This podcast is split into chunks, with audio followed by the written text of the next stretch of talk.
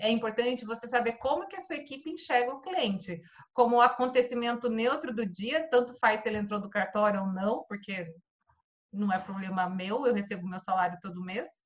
Se ele vê o cliente como um fator negativo, pô, de novo, cliente aqui, vou ter que deixar de fazer as coisas que eu gosto de fazer para atender um cliente. Ou uma oportunidade de interagir, de ensinar, de aprender com o cliente.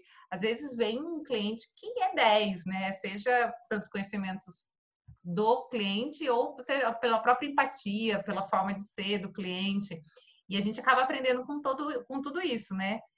E ainda que a, a fonte do meu salário, né? Eu espero que vocês é, tenham aí só é, pessoas que façam parte da equipe que enxergam o cliente como fonte de renda.